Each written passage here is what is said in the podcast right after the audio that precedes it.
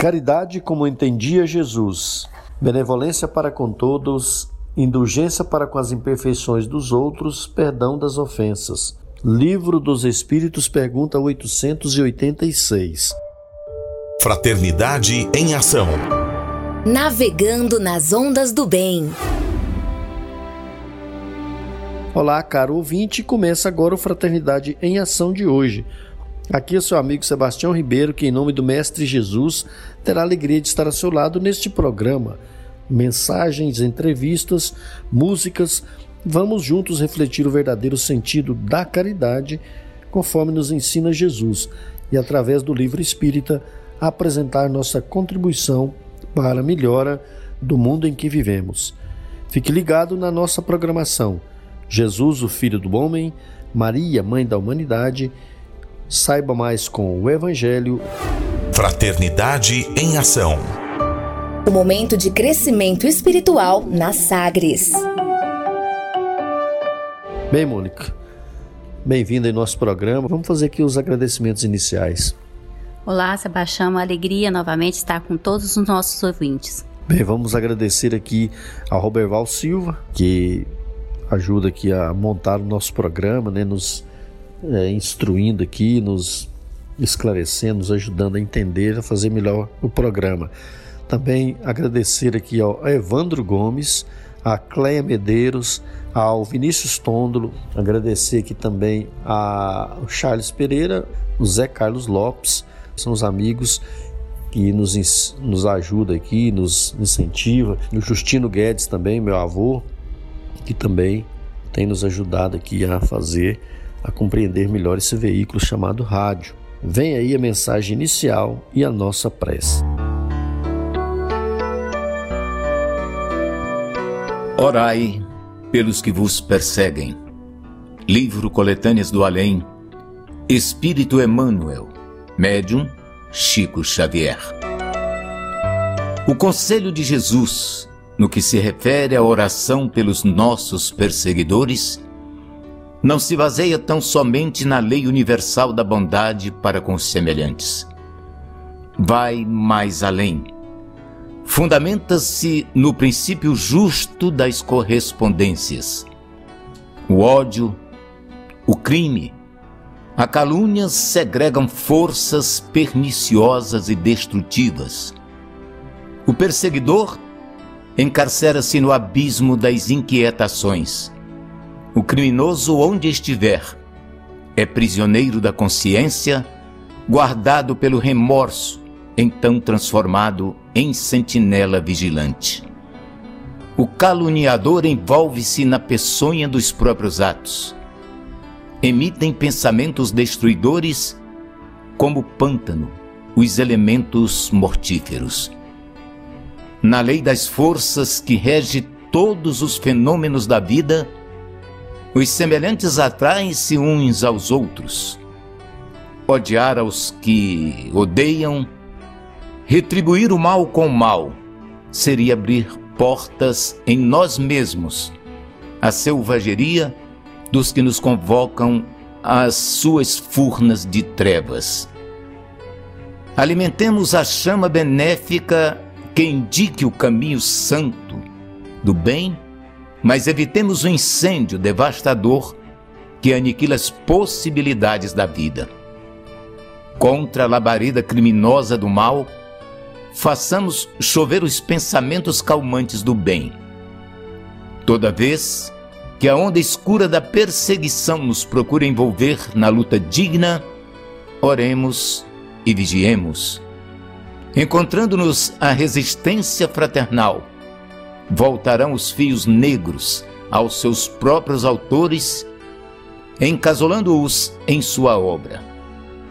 Orai pelos que vos perseguem e caluniam, acendei a luz dos pensamentos nobres no círculo de sombras dos que vos tentam confundir, certos de que a maldade é o inferno dos maus e que cada espírito carrega na vida o abismo tenebroso ou a montanha de luz dentro de si mesmo. Querido Jesus, querida Maria, Mãe nossa, Mãe de Jesus, protetora, amiga, queremos agradecer primeiramente a todas as pessoas que ajudam neste programa, que colaboram. Ó Maria, que possamos continuar servindo, possamos levar à luz as bênçãos que os benfeitores espirituais nos mostra, que nos traz. Ó Maria, obrigado por tudo. Obrigado pelas bênçãos recebidas de Deus, o nosso Pai maior. Obrigado por tudo que tem acontecido conosco. Obrigado pelas bênçãos recebidas. Obrigado e que este programa continue levar as bênçãos de Jesus, o nosso mestre amigo. Abençoe Jesus a todas as pessoas que estão nesse momento nos ouvindo todas as pessoas que têm a oportunidade de estar com o rádio ligado. Oh, muito obrigado. Graças te damos pelas bênçãos recebidas, por tudo que o Senhor tem nos concedido. Ó oh Maria, ó oh Mãe de Jesus, muito obrigado. Que a sua paz e o seu amor permaneça em nossos corações. E assim seja. Sagres Dicas para reforma íntima.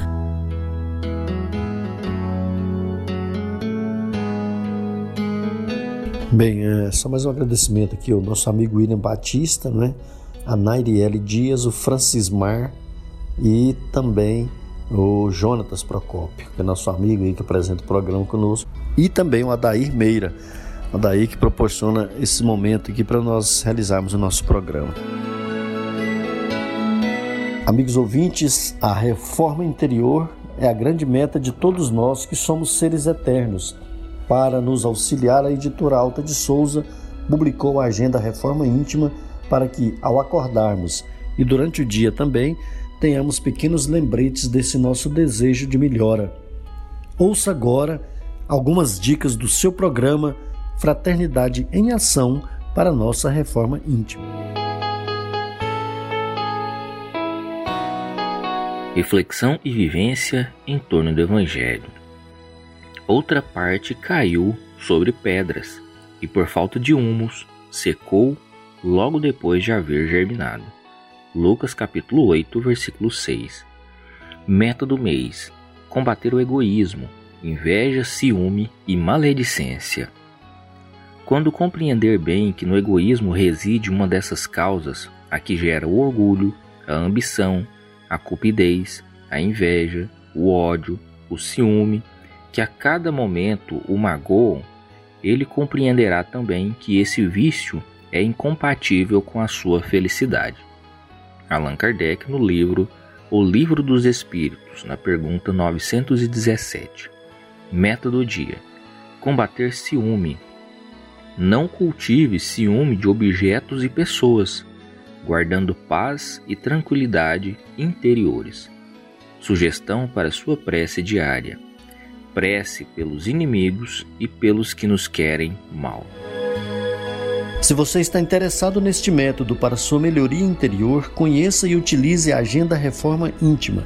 Ligue para Livraria e Distribuidora Vantuil de Freitas no WhatsApp 98215 6037 9 8215 6037 e também no 3292 7999 3292 7999 e peça seus livros de reflexão, livros de estudo, livros esclarecedores que auxiliem aí ao nosso equilíbrio interior. Fraternidade em ação. O momento de crescimento espiritual na Sagres. Segundo Joana de Ângeles, todos precisamos de algo que nos auxilie a enfrentar com tranquilidade os problemas e a solucioná-los, a suportar as dores e superá-las, a compreender a necessidade das lutas e vencê-las, a manter o bom ânimo e não tombar em erros. Foi pensando nessas questões que escolhemos a passagem evangélica de hoje no Saiba Mais com o Evangelho segundo o Espiritismo, com nosso amigo Djalma Freitas.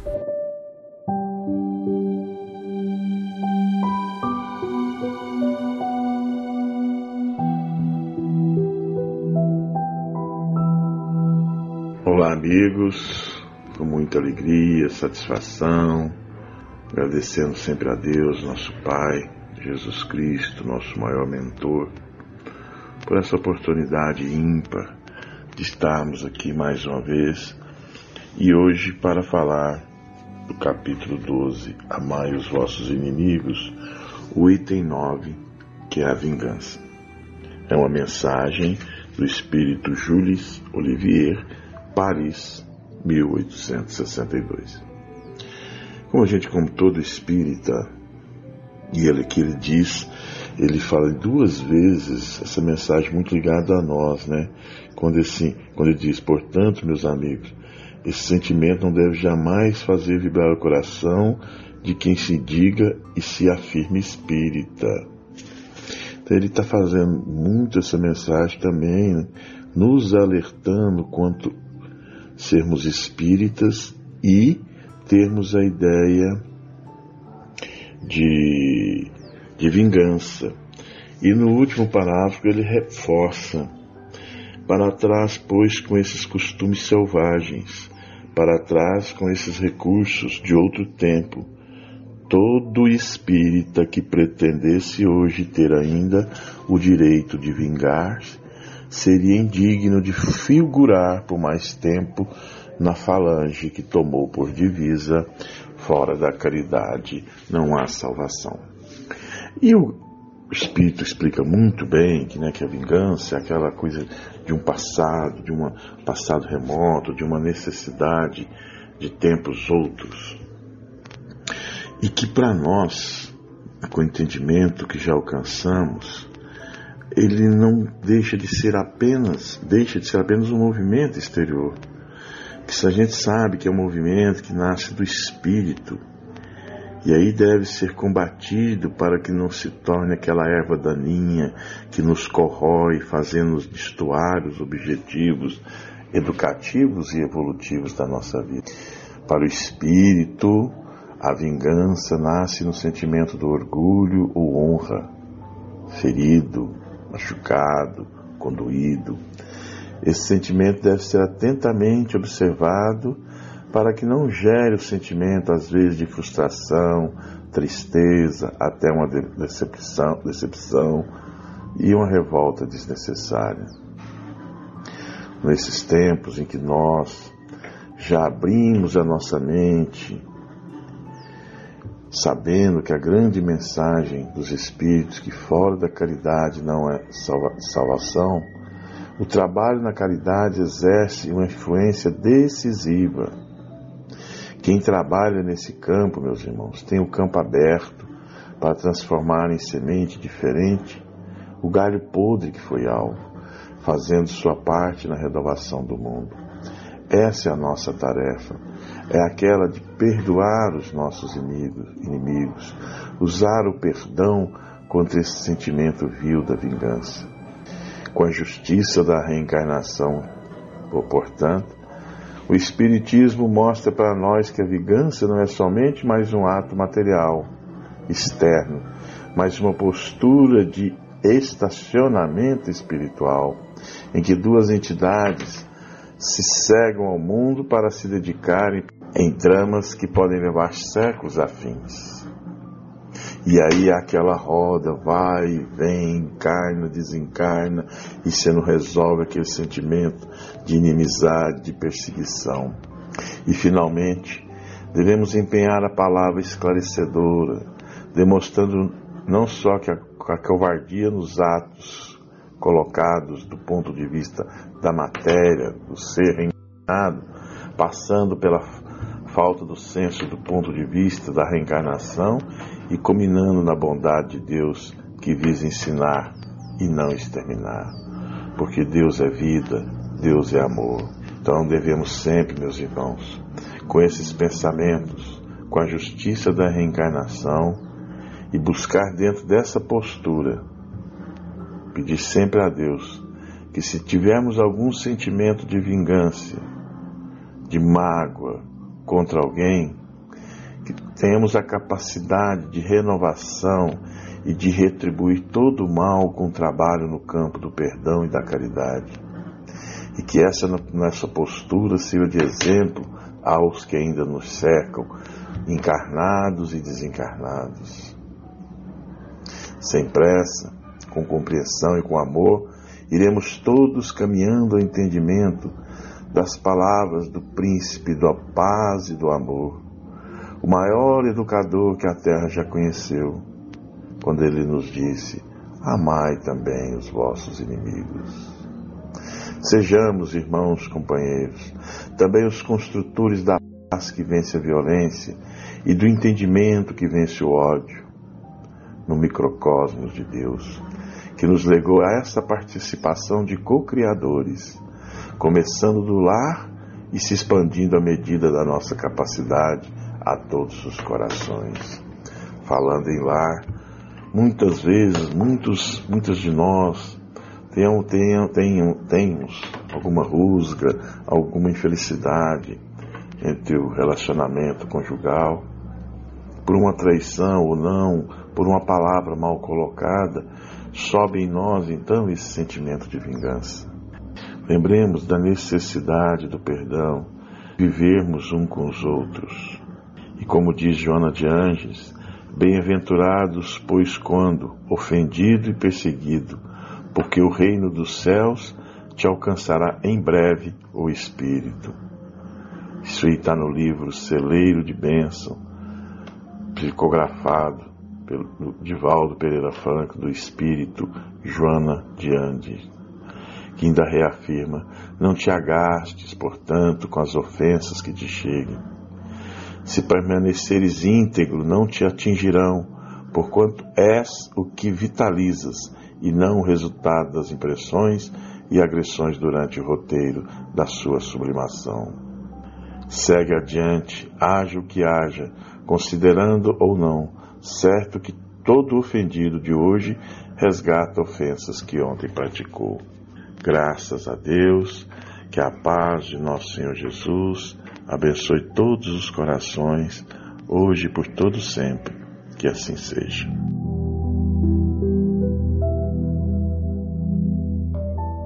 Fraternidade em Ação. Ondas de Amor à luz da doutrina espírita. Conversa de família.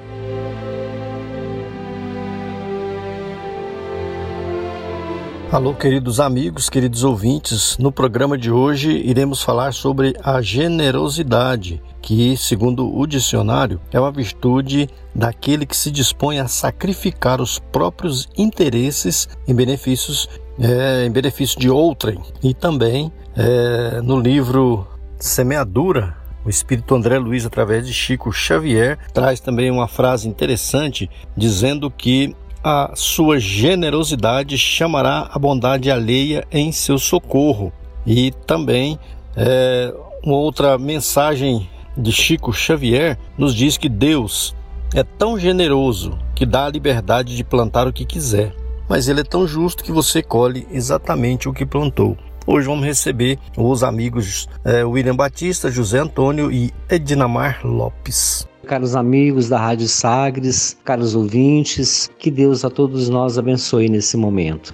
Certa vez, Jesus, analisando no Templo de Jerusalém o movimento das pessoas que faziam suas doações, depositando os seus dinheiros no gasofilácio, passou por ali uma senhora com uma criança de colo, viúva, e depositou apenas uma moeda. A última moeda que ela tinha, ela depositou naquele momento. E então, ao depositar, Jesus então fez um comentário. Em verdade vos digo, essa mulher deu muito mais do que todos aqueles outros que aqui depositaram no gasofilácio, porque ela deu do seu necessário, os outros deram da sua abundância. Generosidade é o nosso tema de hoje. A generosidade é dar de si mesmo, é fazer para os outros tudo aquilo que pudermos que estiver ao nosso alcance, inclusive sacrificando para que possamos beneficiar os outros. Daí o porquê de falarmos do óbolo da viúva. Porque é muito fácil dar para os outros alguma coisa quando nos, nos sobra, quando temos em abundância. É muito fácil doar para os outros aquilo que está sobrando em nossa mesa, em nossa vida. mas quão mais difícil é dar para os outros daquilo que é do nosso necessário. O nosso necessário muitas vezes ainda é supérfluo, como nos fala no livro dos Espíritos. Então, a generosidade é esse ato de pensar nos outros antes de pensar em nós. É esse ato de beneficiar o outro com tudo aquilo que é possível, que está ao nosso alcance, para podermos ajudar os outros, para fazer os outros felizes. É sempre pensar que podemos fazer esse algo mais. No Evangelho segundo o Espiritismo, quando Allan Kardec analisa a questão dos infortúnios ocultos, ele se expressa assim, dizendo que a verdadeira generosidade sabe ir, sabe ir ao encontro da dor sem esperar que essa venha bater a sua porta. A nós, espíritas principalmente, temos que lembrar muito dessa passagem e Allan Kardec, quando ele fala da verdadeira generosidade, porque muitas vezes as casas espíritas esperam que os outros, que os necessitados, os pobrezinhos, venham ao encontro da, das casas espíritas para buscar o benefício, quando cabe a nós ir ao encontro deles, cabe a nós ir ao encontro desses irmãos nas periferias da cidade, nos locais, nos locais onde, onde pudermos encontrar, nas ruas onde vivem os moradores de rua, é ali que nós vamos encontrar a necessidade. É ali que a verdadeira generosidade vai saber levar o conforto, levar um caldo, levar uma cesta de alimento, um cobertor, levar enfim uma palavra amiga, um abraço amigo e enfim, praticar a verdadeira generosidade a caridade, o amor ao próximo, que é o que mais temos precisado neste mundo tão coberto de egoísmo, de indiferença, em que as pessoas vivem mergulhadas no seu mundo, no seu mundo individual, esquecidos do restante do mundo. Então, é muito importante lembrarmos que essa generosidade, ela é um sentimento que pode ser desenvolvido em nós que nós podemos trabalhar no sentido de fazer cada vez mais crescer essa generosidade. E lembrando do capítulo 13 do Evangelho segundo o Espiritismo, essa generosidade jamais pode é, esperar os aplausos, os aplausos da multidão.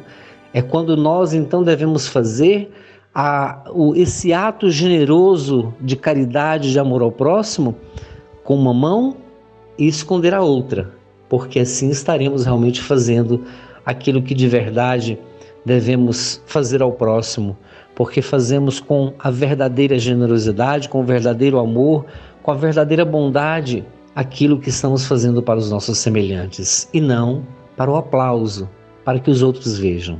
Eis então a verdadeira virtude, a verdadeira generosidade, segundo nos ensinou Jesus, e ele próprio assim o exemplificou.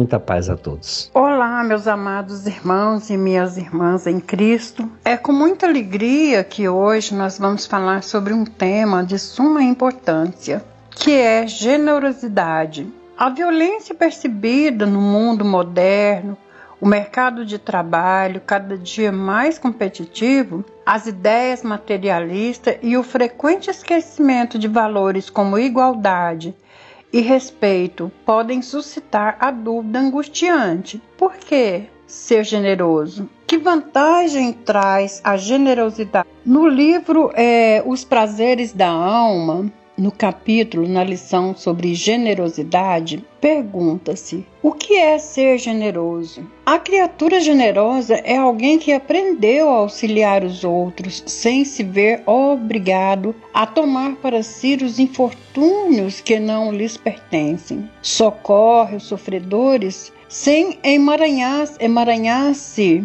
na sua problemática emocional, ou melhor, não tenta carregar a cruz do mundo nas atividades que visam abrandar as dores terrenas. Em Coríntios 2, capítulo 8, versículo 1, nos esclarece que a generosidade é uma das faces mais nítidas do amor. É o amor posto em prática. Esta virtude está ligada à compaixão e faz parte da essência do cristianismo. Ou seja, do cristão. Cristãos espiritualmente saudáveis são naturalmente generosos. A generosidade também está contida no Evangelho segundo o Espiritismo, no capítulo é 13, né?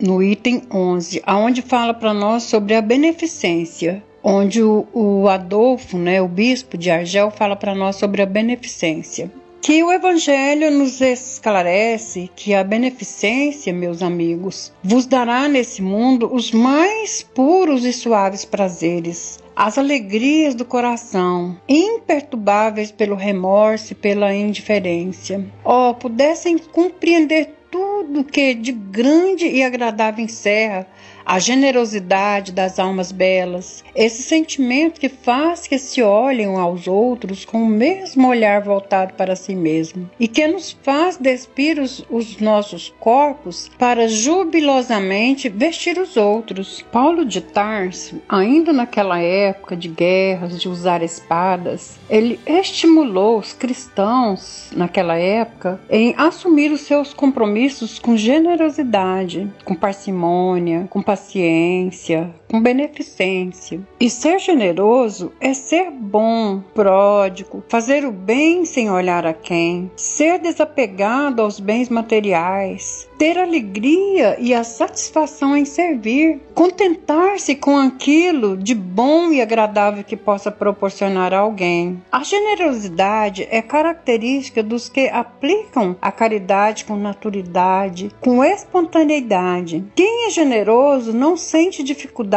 em ser bom, não lhe é sacrificial, pelo contrário, o faz por gosto e satisfação. Não se cansa, não se irrita e não se perturba. E quando entendemos que a generosidade realmente significa, somos capazes de nos tornar mais generosos e obedecer a Deus servindo as pessoas. A generosidade é a virtude em que a pessoa tem quando acrescenta algo ao próximo. Generosidade não se limita apenas em bens materiais. Generosos são os que se sentem bem em dividir um tesouro ou qualquer coisa com mais pessoas, porque isso as fará bem, tanto quanto aquela pessoa que dividirá um tempo agradável para os outros sem a necessidade de receber algo em troca. Pensemos em nossa família, quão agradável é a gente ser generoso uns com os outros, ter desprendimento dentro, começando dentro dos nossos lares, né? É, ter a liberdade de amar. Então, a pessoa dotada dessa virtude aprecia verdadeiramente os outros, né? E nós percebemos que a generosidade gera generosidade. Olá, meus queridos ouvintes da nossa querida Rádio Sagre 730, queridos ouvintes do programa Fraternidade em Ação. É com mais com muita alegria que nós estamos mais uma vez falando a respeito de um tema tão interessante para as nossas vidas e que nós precisamos de cultivar no nosso dia a dia, na nossa existência, no nosso caminhar a cada instante, a cada momentos de nossas vidas. Então nós pegamos aqui um trecho do Evangelho segundo o Espiritismo, do capítulo 17, Sede Perfeitos, que ele fala a respeito das características que eu penso que possa ser uma das características é, da pessoa que é ser generosa, que nós precisamos cultivar em nós. Então fala lá, ó, a verdadeira pessoa de bem, ou digamos assim, no meu, no meu traduzir, ser generoso, é aquele que pratica a lei de justiça, de amor e de caridade, em sua maior pureza, ao interrogar a consciência sobre os seus próprios atos, inquire a si mesmo se não violou essa lei, se não praticou o mal, se tem feito tudo bem que podia, se desperdiçou voluntariamente alguma ocasião de ser útil, se ninguém possui modos de queixa contra ele, enfim, se fez outros tudo quanto desejaria que lhe fizessem. Então, essa mensagem nos traz muito bem claro, queridos ouvintes, a respeito da questão da importância que é ser generoso na terra. Então nós precisamos trabalhar em nós a generosidade no dia a dia. E o espírito Hamed, da psicografia de Francisco Neto, no livro Prazeres da Alma, ele fala o seguinte a respeito de generosidade, corroborando com o que nós estamos lendo do Evangelho segundo o Espiritismo. Olha só como nós vamos ver que tudo nos leva a crer que todas as soluções das nossas vidas são importantes para nós. Precisamos de vivenciar a generosidade, sermos uns para com os outros fraternos, ampararmos ao nosso próximo. Olha só, ele fala o seguinte: a criatura generosa é alguém que aprendeu a auxiliar os outros, sem, sem se ver obrigado a tomar para si os infortúnios que não lhe pertencem. Socorre os sofredores sem emanhar-se à sua problemática emocional. Procura ser condescendente com as aflições alheias, mas não se envolve nela. Ou melhor, não tenta carregar a cruz do mundo nas atividades que visam abrandar a dor, as dores terrenas. Para auxiliar, não precisamos passar por todo tempo obcecados por pessoas de quem gostamos ou pensando de modo compulsivo na melhor maneira de ajudá-las. Há criaturas tão absorvidas nos problemas alheios que não lhes sobra tempo para perceber e solucionar os seus. Então, meus queridos amigos, é necessário que nós percebamos o momento certo de sermos generosos também, como ele fala aqui, ó. Cada ser humano é responsável por si mesmo. Por isso precisamos perceber os problemas que são os nossos, cuja solução não nos pertence. A ansiedade e a preocupação não ajudam em nada. Então ele ainda colabora conosco falando o seguinte: ser generoso é entender que o silêncio momentâneo é muitas das vezes a melhor ajuda. É saber confiar na ação do poder supremo, reconhecer que as experiências da vida, certas ou erradas, são as que geram amadurecimento e crescimento espiritual. Aliás, as verdadeiras experiências são a soma dos próprios erros. Então nós podemos perceber, meus queridos, que a generosidade é uma forma de nós auxiliarmos os próximos dentro do espaço que ela nos proporciona. À medida que a pessoa quer a sua ajuda, nós podemos ser generosos. Aí ele fala ainda mais muito interessante aqui a respeito, para nós terminarmos aí nossa participação. A generosidade é o oposto do egoísmo.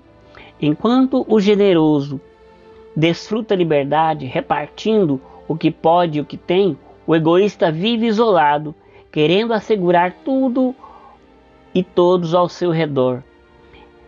O mundo onde moramos depende da nossa colaboração, já que nenhum feito, sentimento ou pensamento passam despercebidos nesse sistema da humanidade intermitente do qual fazemos parte.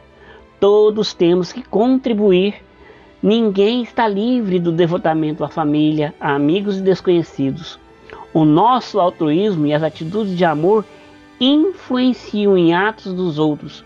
Por consequência, criamos na Terra um ambiente renovado que igualmente nos afeta.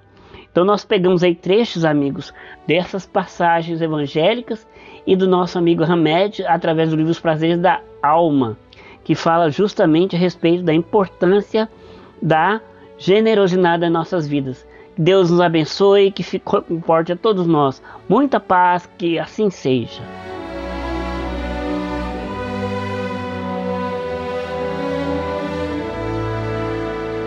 Jesus, o Filho do Homem.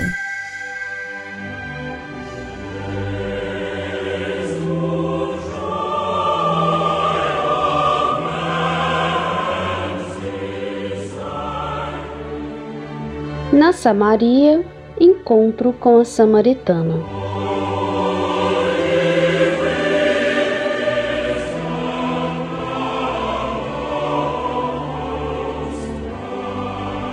A Samaria primitiva fora construída por Omi, antigo rei de Israel, por volta de 880 anos antes de Cristo, segundo a narrativa em Reis, capítulo 16, versículos de 22 a 29.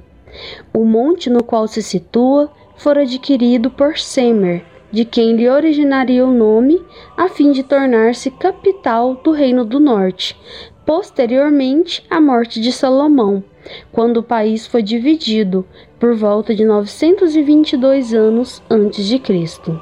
Graças à sua situação geográfica e estratégica, sofreu várias invasões e vicissitudes, especialmente por parte de Sargão II, da Assíria, que a conquistou impiedosamente, no ano de 721 a.C., após um cerco de três anos, tendo sido parte de sua população escravizada e enviada para a Média.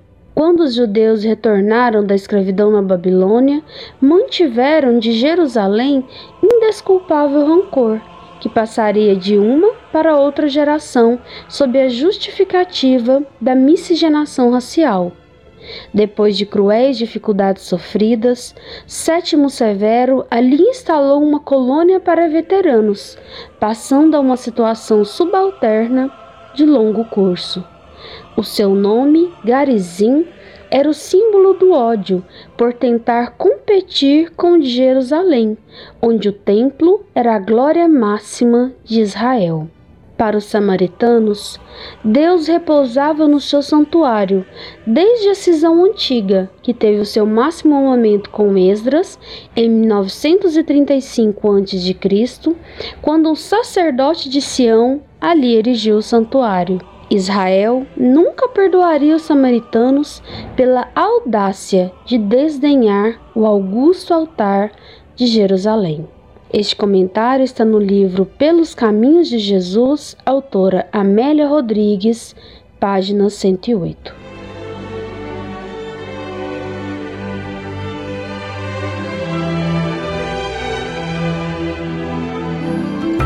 Momento musical.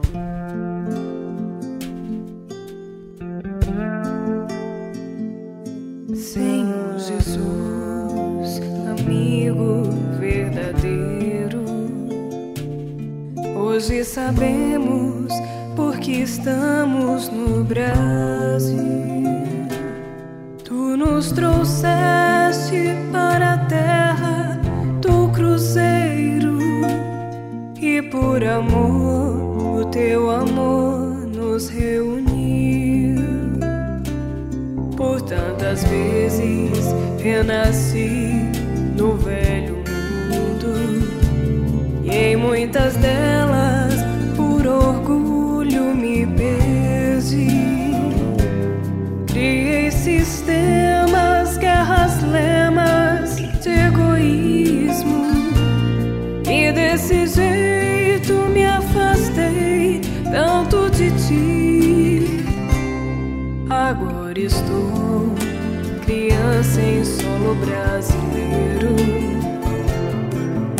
Evangelho eu encontro a direção.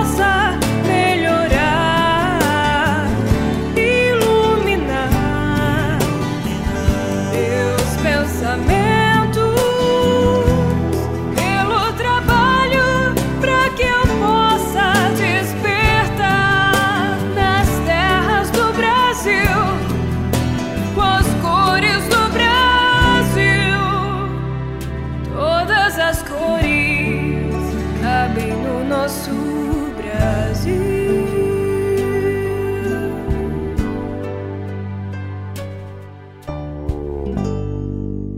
Continue na Sagres.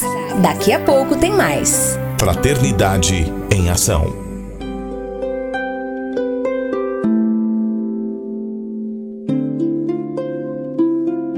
De onde eu vim? Existem espíritos? Posso nascer de novo? Por que sofremos tanto? Existe vida depois da morte? Para onde vou depois da morte? O que é reencarnação? O que é mediunidade? Amigo ouvinte, as respostas a essas e a tantas outras questões você encontrará conhecendo a doutrina espírita em seu tríplice aspecto: ciência, filosofia e religião.